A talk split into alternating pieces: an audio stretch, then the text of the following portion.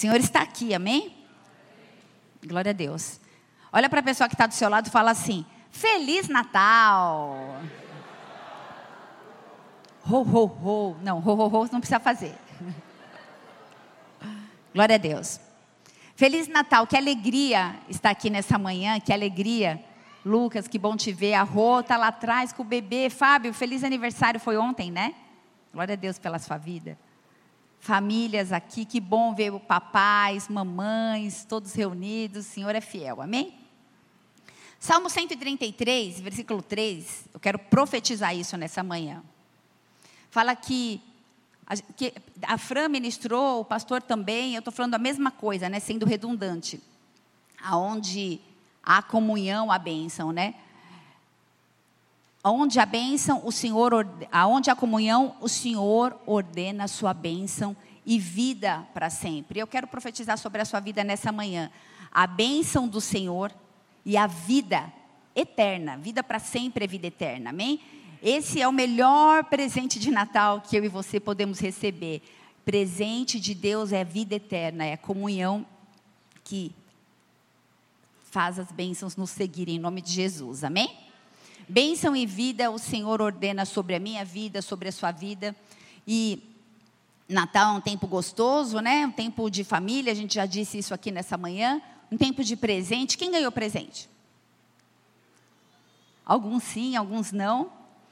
Mas independente do presente material, a gente tem a presença.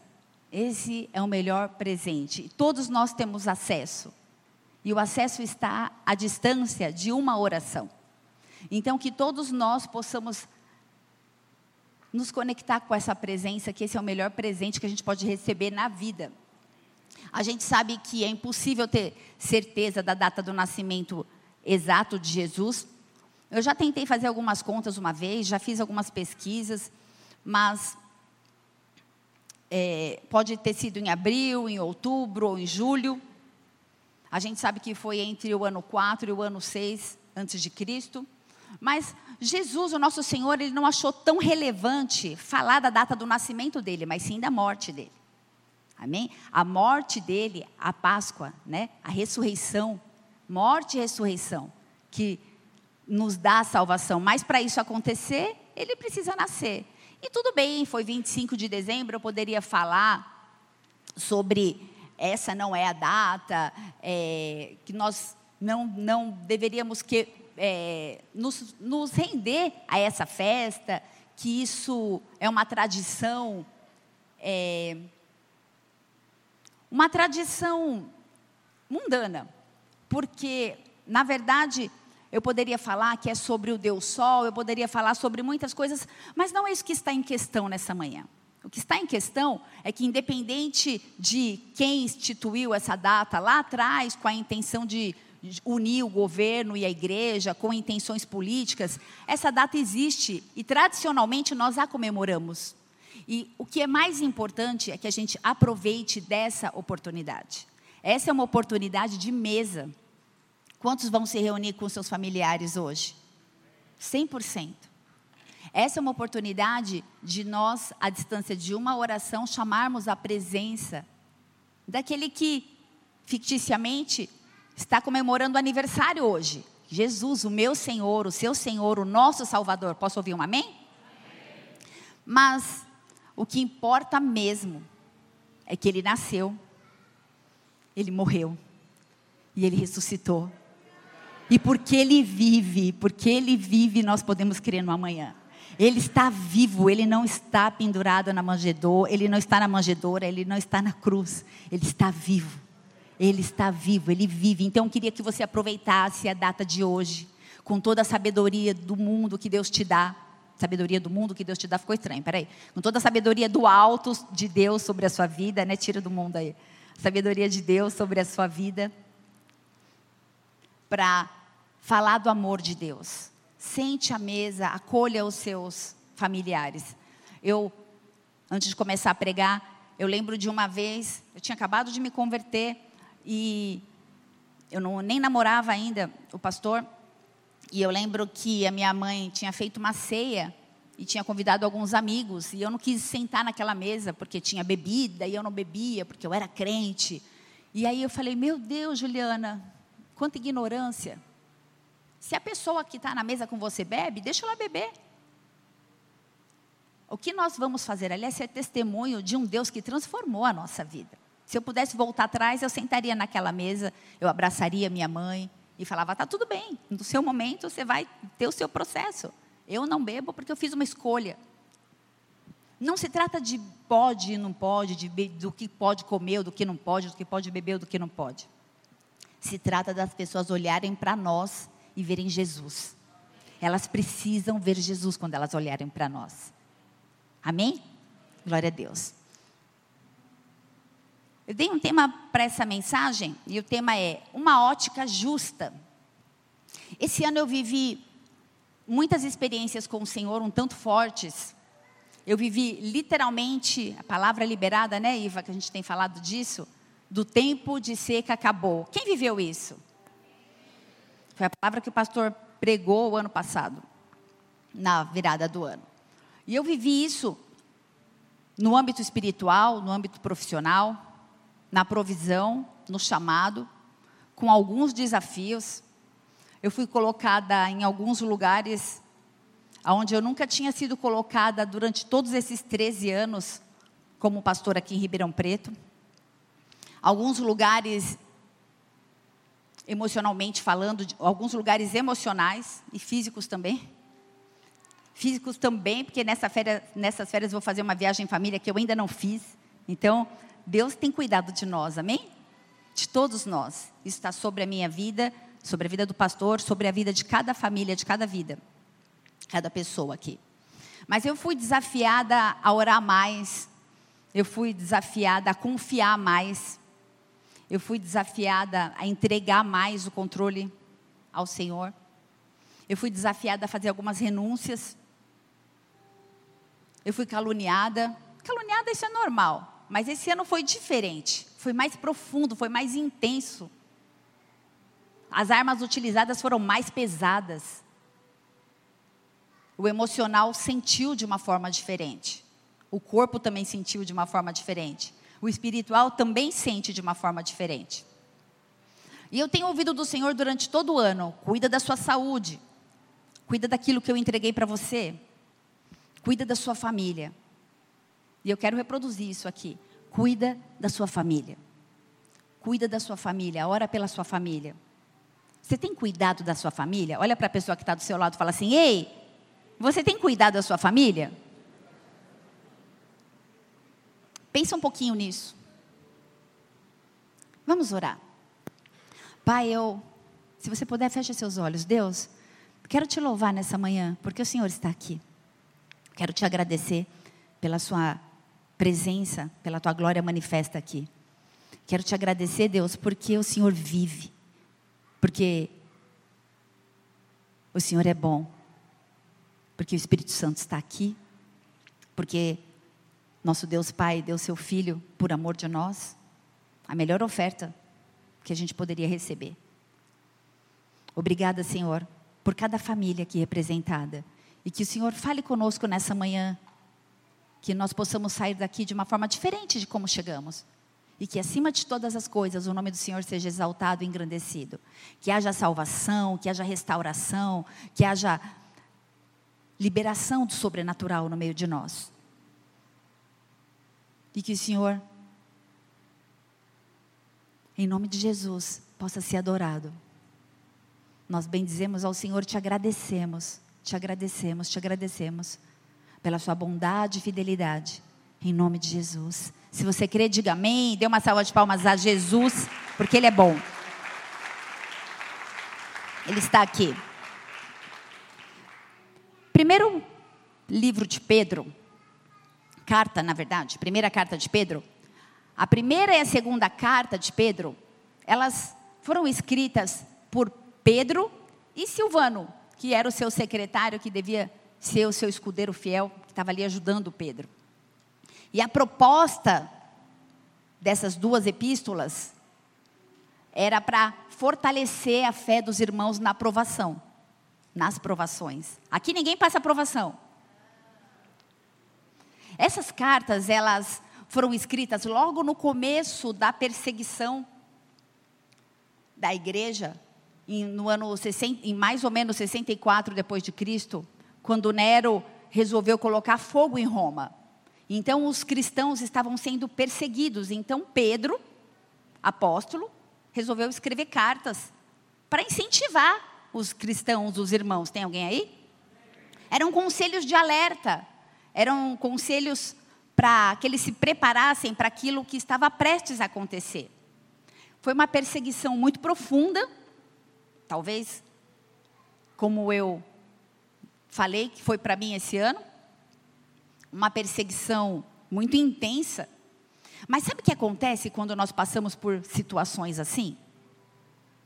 Se a gente apertar uma banana, o que, que vai sair de dentro? A resposta é banana. O que, que vai sair de dentro? E se eu apertar você, o que, que vai sair de dentro? Eu fui apertada esse ano, espremida. E aí saiu algo que eu não gostei. Saiu algo que não tinha um cheiro bom. Eu lembro que meu marido olhou para mim, quase 20 anos casado, e falou assim: Não conheço essa Juliana. O que, que é isso? Eu fiquei muito brava, muito nervosa, muito irada. E fui cheia de uma justiça própria. E é sobre isso que eu vou falar nessa manhã: justiça própria. Em contrapartida com a justiça de Deus. Por isso o tema da mensagem é uma ótica justa. A única ótica justa é a do Senhor. Tem alguém aí? Nessas cartas, vou voltar aqui só para não ficar confuso. Saiu algo ruim, deixa eu terminar, né? Então falar, nossa, a pastora está no bife ali no altar, né? Saiu algo ruim, mas foi bom. Sabe por quê? Porque eu vi que eu precisava orar mais. Eu vi que eu precisava pedir perdão. Eu vi que eu precisava me acertar e eu vi que eu precisava buscar mais para ser mais parecida com o Senhor. Sabe o que aconteceu? Mudou a minha devocional. Eu tenho orado de uma forma diferente. Eu tenho buscado a Deus de uma forma diferente. Eu tenho feito um plano de leitura diferente. Porque eu percebi que quando espremesse a Juliana, tinha que sair o Espírito Santo. Se está saindo outra coisa, tem alguma coisa errada, porque eu sou casa, ele habita em mim. Tem alguém aí? Amém? Sabe, não importa quanto tempo você caminha com o Senhor. Se você está chegando pela primeira vez ou se você é convertido há 20, 30, 40 anos. Importa que quando a gente for espremido, e seremos, quando formos apertados, tem que sair um cheiro bom. E esses conselhos de Pedro para a igreja era para que acontecesse exatamente isso. Ei, vocês serão perseguidos. Ei, Roma está em chamas e eles vão perseguir os cristãos. E eu não sei quantos assistiram algo parecido, algum filme, alguma série, onde eles faziam dos cristãos lamparinas. Eles, eles ateavam fogos, fogo. E não era o fogo que a gente canta aqui. Então essa perseguição foi muito dura. Será que a gente tem noção ou será que nós estamos dispostos? Eu quero despertá-los nessa manhã a, a meditar como nós nos comportamos no meio daqueles que falam mal de nós. Talvez você vai sentar numa mesa onde tem um familiar que um dia falou bastante mal de você e você nem está afim de ir nesse encontro familiar, mas você vai. E vai olhar para os olhos dessa pessoa. E se for necessário, libere perdão Como nós nos comportamos? Quando falam mal de nós e dos nossos. O que nós fazemos quando a gente percebe que existe algum tipo de abuso com a gente? E quando não acreditam na, na nossa lifestyle? Quando nós decidimos nos abster de bebidas alcoólicas, quando nós nos abstemos de algum tipo de músicas, quando nós nos abstemos de alguns ambientes, quando as pessoas olham para nós, como a gente lida? E quando riem da mensagem que nós pregamos, que nós carregamos? E quando debocham da nossa fé? Em determinadas proporções estava acontecendo isso naquele tempo. Abra sua Bíblia em 1 Pedro 3, versículo 8. Vamos ler até o 18. Quem achou, fala amém. Gente, não tem mais barulhinho de páginas, né? Ou lê no telão ou no celular, tudo um silêncio, né? Glória a Deus, vamos lá. Quanto ao mais, tenham todos o mesmo modo de pensar. Sejam compassivos, amem-se fraternalmente, sejam misericordiosos e humildes. Não retribuam mal com mal, nem insulto com insulto, pelo contrário, bendigam, pois para isso vocês foram chamados, para receberem bênção por herança. Diga, bênção por herança. Pois quem quiser amar a vida e ver dias felizes, guarde a língua do mal e os seus lábios da falsidade. Afaste-se do mal e faça o bem. Busque a paz com perseverança. Isso o apóstolo Pedro falava para a igreja. Porque os olhos do Senhor estão sobre os justos e os seus ouvidos estão atentos à sua oração. Mas o rosto do Senhor volta-se contra os que praticam o mal. Quem há de maltratá-los se vocês forem zelosos na prática do bem? Todavia, mesmo que venham sofrer porque praticam justiça, vocês serão felizes. Não temam aquilo que eles temem. Não fiquem amedrontados. Antes, santifiquem Cristo como Senhor no coração. Estejam sempre preparados para responder a qualquer que lhes pedir a razão da esperança que há em vocês. Ei, está tudo difícil, mas qual é a razão da esperança que existe em você? Contudo, façam isso com mansidão e respeito, conservando boa consciência, de forma que os que falam maldosamente contra o bom procedimento de vocês porque eles estão em Cristo, fiquem envergonhados das suas calúnias. Eu vou ler de novo essa, essa, esse versículo. Contudo, façam isso com mansidão e respeito, conservando boa, consci boa consciência, de forma que os que falam maldosamente contra o bom procedimento de vocês, porque vocês estão em Cristo, fiquem com vergonhas das calúnias que falam a seu respeito. É melhor sofrer por fazer o bem, se for da vontade de Deus, do que fazer o mal. pois também Cristo sofreu pelos pecados, uma vez por todas, o justo pelos injustos. Presta atenção, o justo pelos injustos. Por mim e por você. Para conduzir-nos a Deus. Ele foi morto no corpo, mas vivificado pelo Espírito. Eu poderia acabar o culto agora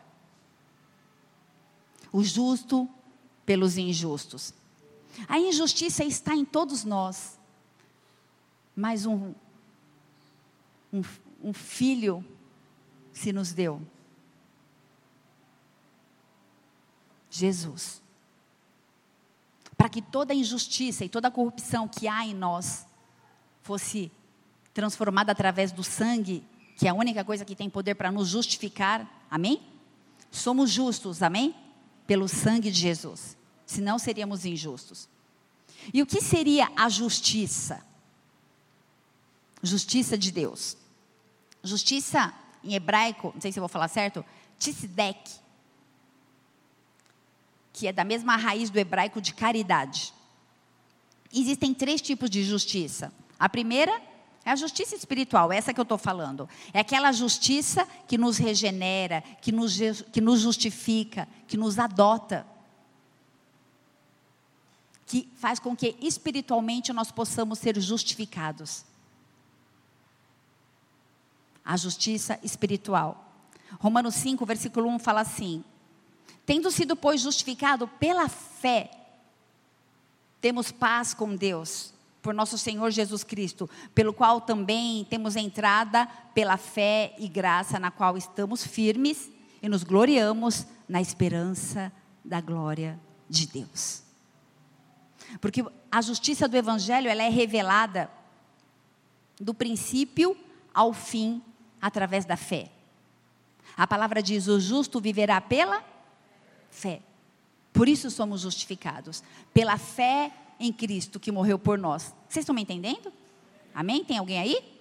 Glória a Deus. Segundo tipo de, de justiça é uma justiça moral. É uma justiça a gente sabe que o, é, tem o advogado aqui, o símbolo é a balança, que é que representa a moral, que representa a razão, que representa o direito, que representa o dever. A justiça moral é a lei propriamente dita. A conformidade com o direito legal, com o preceito legal. E nós precisamos seguir duas leis, sim ou não? A Constituição e a palavra de Deus. Essas duas leis precisam nos direcionar. A terceira justiça é uma justiça social. Se você quiser fazer parte do ministério, cadê Elaine? Está aí? Cid, representa aqui. Ah, tá lá, vem cá, Elaine. A Elaine é a responsável pela assistência social, ministério da igreja, que faz esse trabalho de justiça social. Se você tem interesse em participar e entender, procure ela. Pastor, o que vocês fazem? Nós visitamos comunidades, abrigos, não pode mais falar asilo, né? Não é mais asilo, é abrigo, né? Abrigo de idosos, casa de repouso. Tem muita coisa que é feita onde muitas pessoas não vêm, que não é aqui. Então, se você quer participar, procure Elaine. Obrigada, Elaine. Glória a Deus. Essa justiça social. Mateus 5, versículo 6 fala assim: Bem-aventurados os que têm fome e sede de justiça, porque eles serão saciados. Aquele que busca a libertação do homem diante das injustiças da terra. Pessoas como Martin Luther King, pessoas como Moisés, Neemias e muitos outros, como a Elaine e o seu time. Essa justiça que eu quero explanar nessa manhã, então, ela pode ser social, ela pode ser moral, ela pode ser espiritual. Vocês estão comigo? Mas a justiça de Deus, ela só pode ser manifesta de uma forma. A justiça de Deus é manifesta através de Jesus Cristo. A justiça de Deus é manifesta através de Jesus Cristo. E essa é a reação, é a consequência, é a natureza daquele que busca um relacionamento santo, equilibrado e justo para andar nessa terra. A justiça de Deus é a manifestação da graça salvadora que me alcançou, que te alcançou. E a justiça, ela precisa ter uma ótica justa, porque nós somos falhos. Por quê? Porque o pecado habita em nós. E quando o pecado habita em nós, ele traz manifestações e frutos como esse que eu disse, que espremeu a Juliana, tinha que ter saído Juliana, cheia do Espírito Santo, e saiu algo que meu marido nem conheceu. Falou: Quem é você? Eu não falo isso. Na verdade, isso é uma exposição. Mas eu falo que todos nós precisamos buscar o Senhor. Permanecer em te conhecer, prosseguir e te conhecer. Esse precisa ser o meu e o seu objetivo de vida. E quando, de alguma maneira, existe em nós uma justiça própria, porque eu fui caluniada, injustiçada, não é porque eu fiz algo ruim, eu fiz algo bom. Porque eu temo ao Senhor e eu me esforço para caminhar em retidão. E eu estava fazendo algo bom. E foi uma avalanche, assim, ó, uma paulada, outra paulada. Eu falei, meu Deus, me segura, que eu não sei se eu chego em dezembro. Mas eu olhei, eu falei, está errado. Porque eu estou fazendo tudo certo. Eu tenho temor. Não é que eu estou tomando pancada porque eu estou em pecado e existem brechas. Não é disso que eu estou falando. Estou falando que eu estava fazendo coisas adequadas, corretas. A gente lê em 1 Pedro que não é porque nós seguimos ao Senhor, nós somos isentos de passar por dificuldades e sermos injustiçados muitas vezes. Mas eu fui cheia de uma justiça própria, eu falei assim: vamos consertar essa bagunça. O que, que é isso? Não, eu vou falar com ciclano, com beltrano, eu vou resolver, porque está tudo errado. O tô... Que isso? Eu sou certa. Eu, eu tenho, eu tenho eu sou, porque eu sou, porque eu, porque eu, porque eu. Eu falei, eita, tem alguma coisa errada aí. E aí eu comecei a ver que era muito eu, eu, eu, era muito boa, quase eu vi uma asa em mim. Só que não, né? Porque eu comecei a me achar. Por quê? Deus permitiu que isso acontecesse comigo? Como assim? Tem alguém aí? Quantas vezes isso acontece com a gente? E nós somos cheios de uma justiça própria. Nessa noite nós vamos, nessa manhã nós vamos sair daqui transformados, amém? Sabe por quê? Muitas vezes a gente faz tudo certo. A palavra diz que o sol, se, o sol nasce para os justos e para os injustos. E aí, você trabalha, você é dizimista, você é ofertante, a tua empresa não prospera. E o outro, que extorque, que não paga imposto, prospera. Aí você fala: Deus, como assim? O que, que eu estou fazendo de errado? Não, não, não tem a ver com a gente. Deus ele está acima do bem e do mal. Ele não é um ser que fica mexendo as pecinhas aqui comigo com você. E cheia desse sentimento e dessa justiça própria e desse cheiro que não foi bom, eu percebi. Na verdade, eu não percebi. Eu orei e o Senhor falou assim para mim: quando se perde é que se ganha. E aí, eu fui além. Falei, Deus, mas isso não é ganhar. E o Senhor falou que eu estava esperando muito aqui, algo concreto, e que não era sobre isso. E eu quero falar mais. Eu quero falar sobre. Muitas vezes fazermos tudo de uma maneira adequada e correta, e sermos injustiçados, e permanecermos fazendo a mesma coisa sendo justo e sendo correto. Porque você fala assim: ah, fiz tudo certo, não deu certo, vou chutar o balde, eu vou voltar lá para onde eu estava. Porque pelo menos eu prosperava. Tem alguém aí? Todos nós seremos provados para sermos aprovados. Eu não sei que tipo de prova você está vivendo. Quando o apóstolo Pedro ele escreveu a carta, a gente sabia que tipo de perseguição os cristãos estavam seguindo. Eles seriam mortos Talvez a sua perseguição seja na área financeira, talvez seja na saúde, talvez seja num relacionamento emocional. Mas cada um de nós vai ser provado para ser aprovado. E cada um em uma determinada área. Eu entendi que, eu, que Deus estava querendo me elevar para um nível maior. Porque eu precisei falar: meu Deus, eu não sou nada, porque eu estou tão, com tanta justiça própria. E eu fiquei com raiva da pessoa que articulou todas as situações. E eu precisei orar. Eu falei: eu quero orar, mas aí eu não conseguia orar. Alguém já tentou orar e não conseguiu, porque você está com tanta raiva? Eu falei: está errado. Tem alguém aí, igreja? E naquele momento, eu fui falando, Deus abençoa, Deus, sabe por quê? Porque o Senhor tem salvação para a minha vida e para a vida daquela pessoa também. Também. E a justiça própria, ela é o maior veneno no coração do homem. A justiça própria traz desequilíbrio emocional, amargura, dificuldade de se relacionar, dureza no coração, superioridade arrogância e deboche, divórcio, rompimento de alianças ministeriais, rompimento de amizades, falta de estabilidade profissional e financeira. Tudo isso pode acontecer por causa da justiça própria.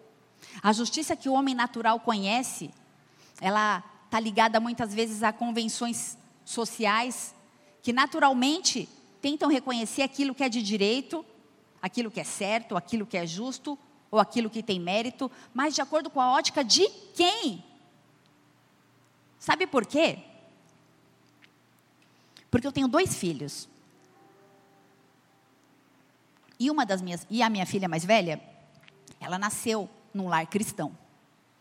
Então, quando a gente fala sobre mentira, Não é difícil para ela entender. Porque aquele ambiente que ela cresceu, aquele habitar, faça uma correlação com a sua vida. Aquilo que você aprendeu do seu avô, do seu pai, da sua mãe, daquele meio ambiente que você vive, no momento onde está sendo formado o teu caráter. Então, formando o caráter da, da minha filha, quando eu falo, você fez tal coisa, se ela falar sim ou não, eu acredito, não há questionamento. Porque eu sei que ela entende esse princípio. Mas quando eu falo com o meu outro filho adotado, que já chegou em casa com caráter formado, porque ele tinha seis anos, e quando a gente vê algum tipo de condição que a gente sabe que é mentira, é diferente. Então a justiça dele é diferente da justiça da irmã dele. Porque a justiça dele usa a mentira para se safar de algum tipo de. Não é recompensa, ao contrário da recompensa é? Hã? Punição, obrigada. Para não ser punido. Eu estou falando sobre você.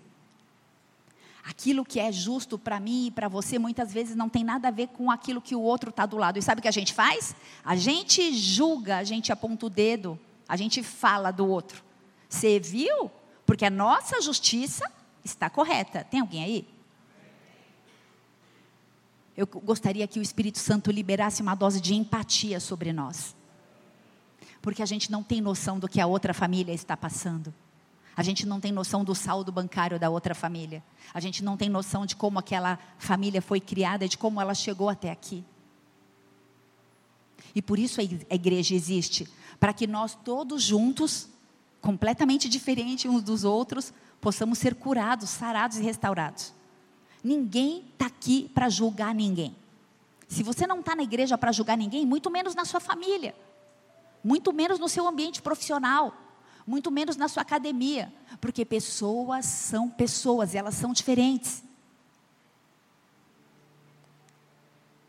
E o pecado que nos corrompe, o nosso senso de juízo, de valores, faz com que a gente fique comprometidos e tendenciosos quando vai olhar para alguém e vai falar algo, alguma coisa. Tem alguém aí?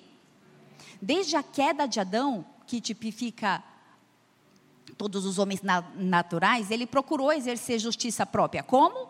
Ele cozeu lá as vestes da figueira com as suas próprias obras, cobriu sua nudez. Gênesis 3, versículo 7. Só que essas cintas de folha de figueira foram feitas pela mão de um homem pecador. E não são suficientes para cobrir a vergonha e nem a culpa. Então, Deus deu vestimentas de pele, feitas pela mão de um, de um Deus justo, trazendo sangue. Foi morto um animal para que aquelas peles estivessem ali. Isso já tipificava Jesus. Tem alguém aí? Amém? A justiça só vem através do sangue de Jesus. E por isso que o veneno, maior veneno que está inoculado no meu e no seu coração é a justiça própria. Filipenses 3, versículo 5. O apóstolo Paulo, ele foi um dos homens com mais justiça própria que já se ouve. Ele confiava na carne. Ele era da linhagem de Israel. Parecia eu. Eu sou Juliana, fulana, sou isso, sou aquilo, aquilo. Eu falei, meu Deus. O apóstolo Paulo, hebreus de hebreu, linhagem de Israel, fariseu quanto à justiça, que há na lei irrepreensível. Mas sabe o que ele fez com a justiça dele? Ele lançou fora. Porque uma hora ou outra, cheios da nossa justiça própria, em uma reta da vida, talvez no caminho de Damasco, vai tudo cair por terra. E talvez a gente fique cego, e talvez a gente se prostre, para que haja uma revelação de Jesus. E foi exatamente isso que aconteceu com o apóstolo Paulo. Romanos 10, Romanos 10, versículo 3. E quando ele teve uma experiência, e quando ele conseguiu olhar para dentro dele e ver que ele não era nada, que ele ficou cego. Ele escreveu como ninguém sobre o grande perigo que a gente enfrenta de justiça própria. Porque lhes dou testemunho de que eles têm zelo por Deus, porém não com entendimento. Porquanto, desconhecendo a justiça de Deus, procuram estabelecer a própria justiça e não se sujeitaram à justiça que vem de Deus. Mas em nome de Jesus eu declaro a justiça do Senhor sobre a vida de cada um aqui. A justiça de Deus, nós lançamos mão de todo o mérito nosso que deixa o nosso coração inflar com justiça própria. Enche o nosso olhar de esperança, de misericórdia, de compaixão. Em nome de Jesus. Eu estou encerrando. E como que a gente, pastora, glória a Deus, eu me identifiquei, eu entendi. E como eu sei se o vírus da justiça própria me picou? Quando a gente cria o nosso próprio padrão ético e moral e começa a julgar tudo e todos. Quando a gente cria um mecanismo de compensação para erros e acertos, para si, nos justificarmos. Eu fiz isso porque a pessoa com justiça própria, ela sempre se justifica. Ela não fala, desculpa, eu errei. Ela fala, mas, por quê? Porém, quando a gente cria um ritual ou um tipo de procedimento na carne para sermos aceitos, como assim? Ah, eu não tenho amigos, eu não me relaciono bem, eu dou presente, eu dou presente, eu dou presente para as pessoas. Tem tanta coisa que eu poderia falar. A gente sabe o que a gente faz para ser aceito. A gente se veste como não gosta para ser aceito em determinados lugares, a gente fala como não gosta para ser aceito em determinados lugares. Quando a gente tem uma compulsão por merecimento e por perfeccionismo. Teve uma pessoa que ficou tão brava, tão brava, tão brava, porque não foi falado que ela que escreveu a cantata, não foi você não, Van, graças a Deus né? Porque parece que é você falando assim, né? Porque ela que escreve as nossas cantatas. Mas graças a Deus não foi você, princesa. Falei, mas sério que precisava pôr um outdoor, Vanessa do bem, não é você, tá? Mas tudo bem. Escreveu a cantata de Natal. A glória não é para Deus. Nem você, viu, Fábio? Tá tudo. O outro do teatro também, né? Graças a Deus. Sabe? Se a gente faz para Deus, por que a gente espera a tapinha nas costas de homens? Quando a gente tem compulsão pelo fazer, quando a gente é muito Marta, mais do que pelo ser. Somos pouco Maria.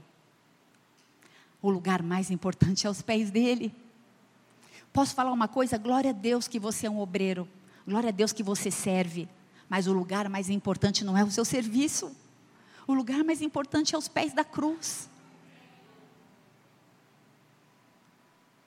quando a gente tem manchas de desprezo no nosso coração por pessoas, quando nós somos preconceituosos, quando nós temos manchas de orgulho, de presunção no coração, de uma autoconfiança que pode até aparentar uma justiça própria. Quando nós nos tornamos incorrigíveis. Ah, não, pastor. O senhor está aqui há 20 anos, mas eu tenho 40 anos. Não é disso que eu estou falando quando nós nos tornamos irretratáveis e cegos por causa do nosso próprio orgulho. A justiça própria, ela é terrível. Ela anula o sacrifício de Cristo. Ela anula a justiça de Deus. Porque a gente não precisa, porque nós nos auto-justificamos. Só que hoje a gente celebra Jesus. A gente celebra Jesus porque se não fosse Ele, se eu e você não tivéssemos tido o privilégio de termos sido encontrados por essa graça e por esse amor, onde nós estaríamos? Quem seríamos? O que faríamos? Obrigada, Jesus. Lucas 18, 18, uma parábola. Eu não vou ler tá inteira, mas o que farei para herdar a vida eterna? Era a pergunta. Era o questionamento naquele momento. Um homem importante. O que eu farei para herdar a vida eterna? Não é algo que a gente pode fazer com ações. Não há nada que eu e você possamos fazer para herdar a vida eterna, a não ser a nossa fé em Cristo Jesus. A nossa fé no sangue que verteu na cruz e que justifica os nossos pecados e nos leva a sermos justos pela ótica de Deus. Porque quando ele olha para nós e ele vê uma marca do sangue do Cordeiro sobre a vida de cada um, ele fala: ali vai um filho e uma filha justa, justificados por ele. Ele foi esmiuçado por nós, ele pagou o preço que tinha que ser pagado. Ei, família, quem tinha que morrer pela igreja já morreu. Nós estamos aqui para servir em alegria. João 8, versículo 5. Aquela mulher, ela estava sendo julgada. Ela havia sido pega em adultério e pela lei ela tinha que ser apedrejada. E a palavra fala assim: é implacável, parcial, complacente consigo mesma, mas dura com os outros. Sabe? Os homens queriam que ela fosse apedrejada, mas Jesus disse: Vai, não peques mais. Jesus fala nessa manhã: Vá e não peques mais. Faça uma escolha. Vá e não peques mais. Isaías 64, versículo 6, fala que a justiça própria é trapo de imundícia. O antídoto para o vírus da justiça própria é ser achado nele. Quantos querem ser achado nele? Nós queremos ser achados em Ti, Pai. Nós queremos ser achados em Ti. Nós queremos ser achados em Ti. A justiça de Deus, ela possui uma atuação no presente e também no futuro, escatologicamente falando. Haverá um dia de julgamento mas só existe um juiz. Amém? Vai, não peques mais. No futuro, vai ser tudo completo. No futuro, nós vamos nos assentar à mesa. E quando a gente senta na mesa, tem comunhão. Quando a gente senta na mesa, a gente olha nos olhos. Por isso, se assente nas mesas que você for convidado nessa noite, nesse tempo. O Senhor tem planos através da sua vida na, naquele lugar. Mateus 25, versículo 31, para encerrar, diz assim a palavra.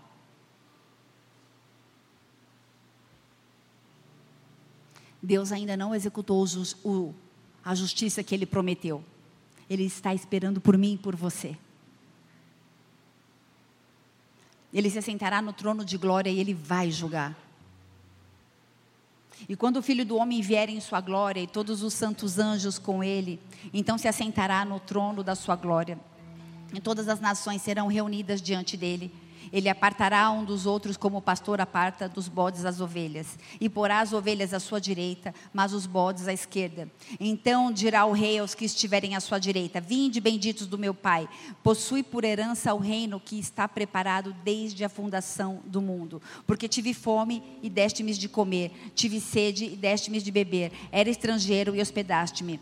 Estava nu e vestiste-me, adoeci e visitaste-me, estive na prisão e foste me ver.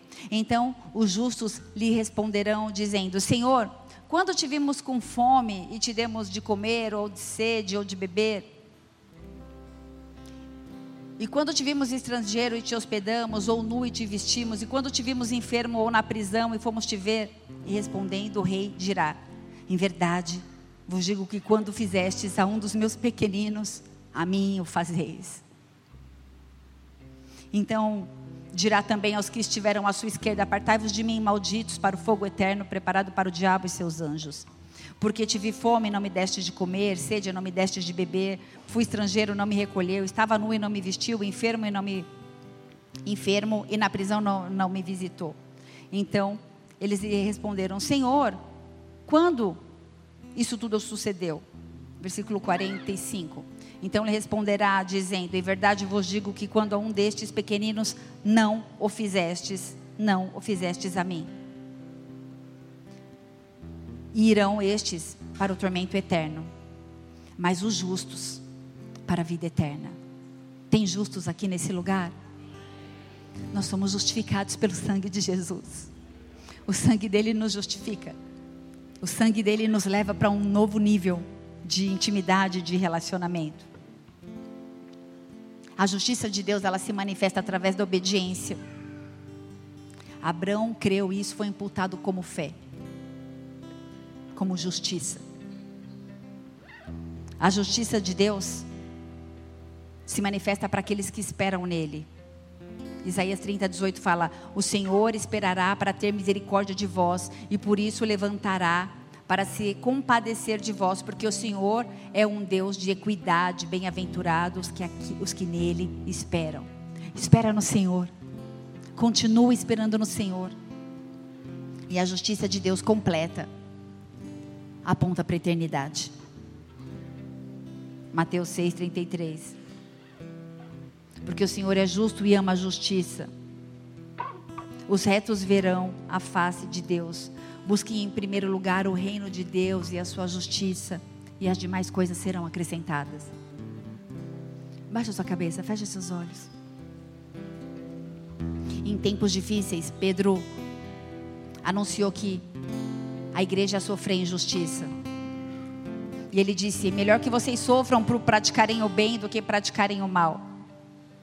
Muitas vezes pode parecer injusto o que você está passando, mas Deus ainda está no controle.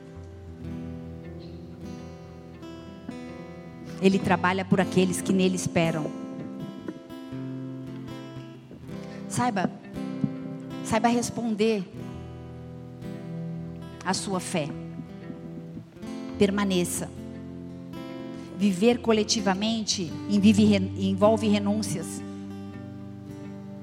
traições, injustiças. Isso faz parte. Mas a gente precisa ter alegria de Deus porque a alegria dele é a nossa força.